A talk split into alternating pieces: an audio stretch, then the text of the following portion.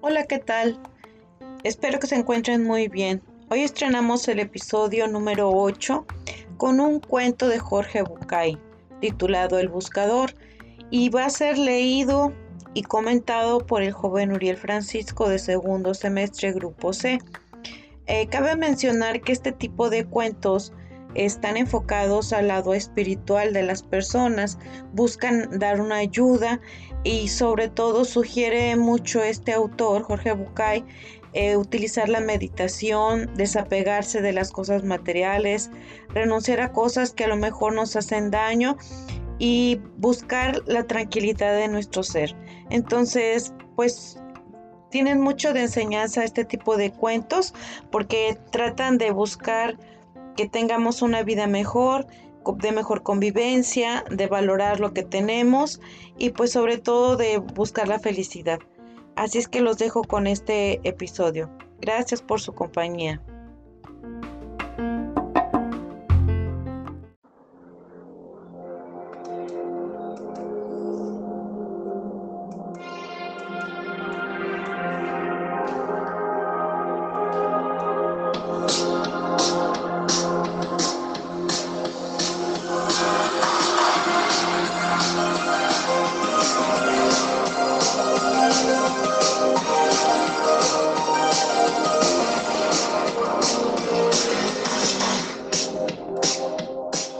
Hola, buenas tardes. Mi nombre es Uriel Francisco González Salazar y el día de hoy les vengo a presentar una nueva transmisión, la cual es un espacio de conocimiento y aprendizaje a nuestros compañeros.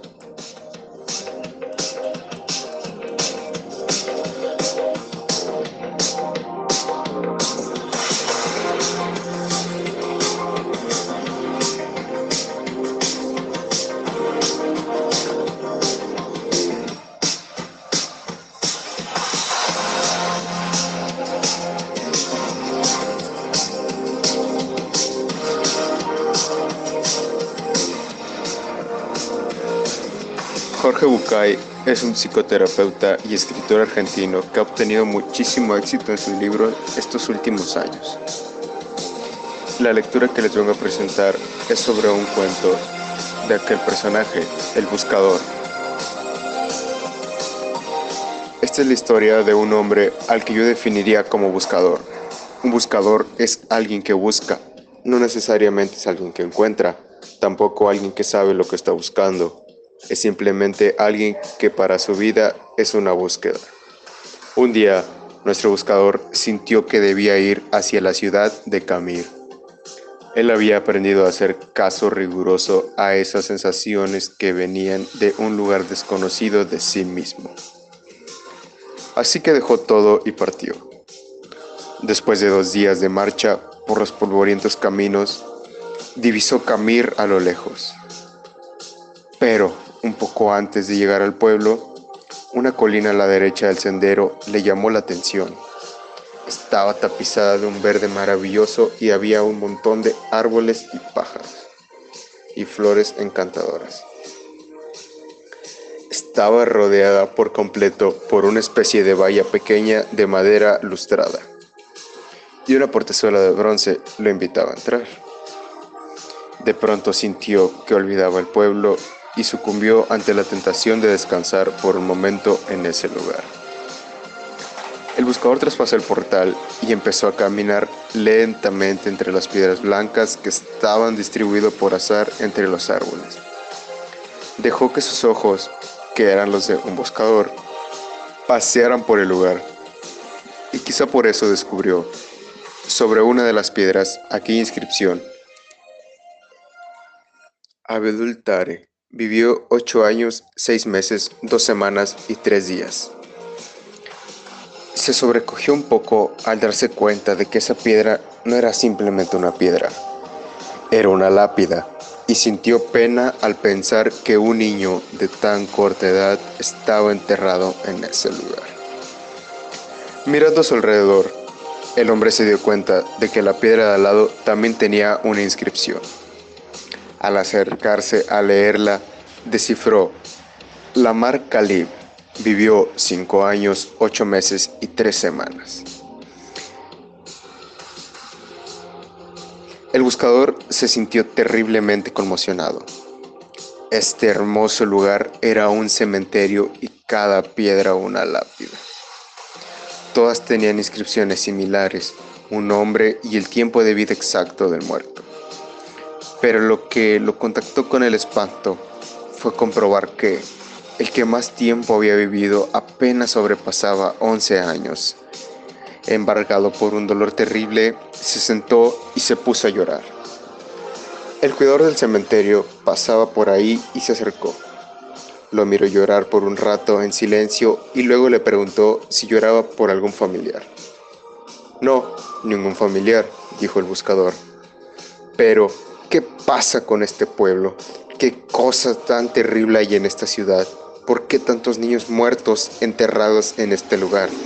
¿Cuál es la horrible maldición que pesa sobre esa gente que la ha obligado a construir un cementerio de niños? El anciano cuidador sonrió y dijo, Puede usted serenarse, no hay tal maldición. Lo que pasa es que aquí tenemos una vieja costumbre. Le contaré. Cuando un joven cumple 15 años, sus padres le regalan una libreta como esta que tengo aquí colgando del cuello. Y es tradición entre nosotros que a partir de entonces, cada vez que uno disfruta intensamente de algo, abra la libreta y anote en ella. A la izquierda, ¿qué fue lo que disfrutado a la derecha? ¿Cuánto tiempo duró ese gozo? ¿Conoció a su novia y se enamoró de ella? ¿Cuánto tiempo duró esa pasión enorme y el placer de conocerla? ¿Una semana? ¿Dos? ¿Tres semanas y media? Y después, la emoción del primer beso. ¿Cuánto duró? ¿El minuto y medio del beso? ¿Dos días? ¿Una semana?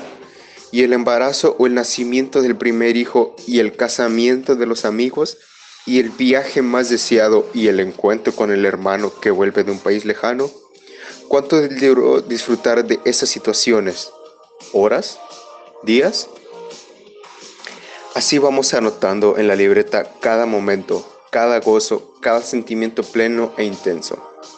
Y cuando alguien se muere, es nuestra costumbre abrir su libreta y sumar el tiempo de lo disfrutado, para escribirlo sobre su tumba, porque ese es para nosotros el único y verdadero tiempo vivido.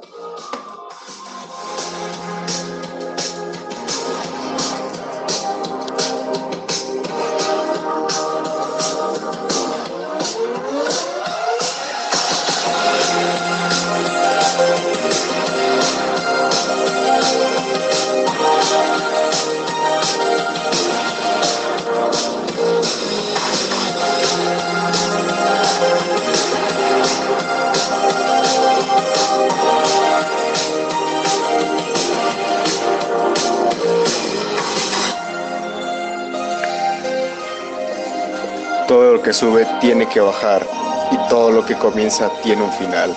Gracias por su atención. Espero que les haya gustado la lectura y nos vemos la próxima.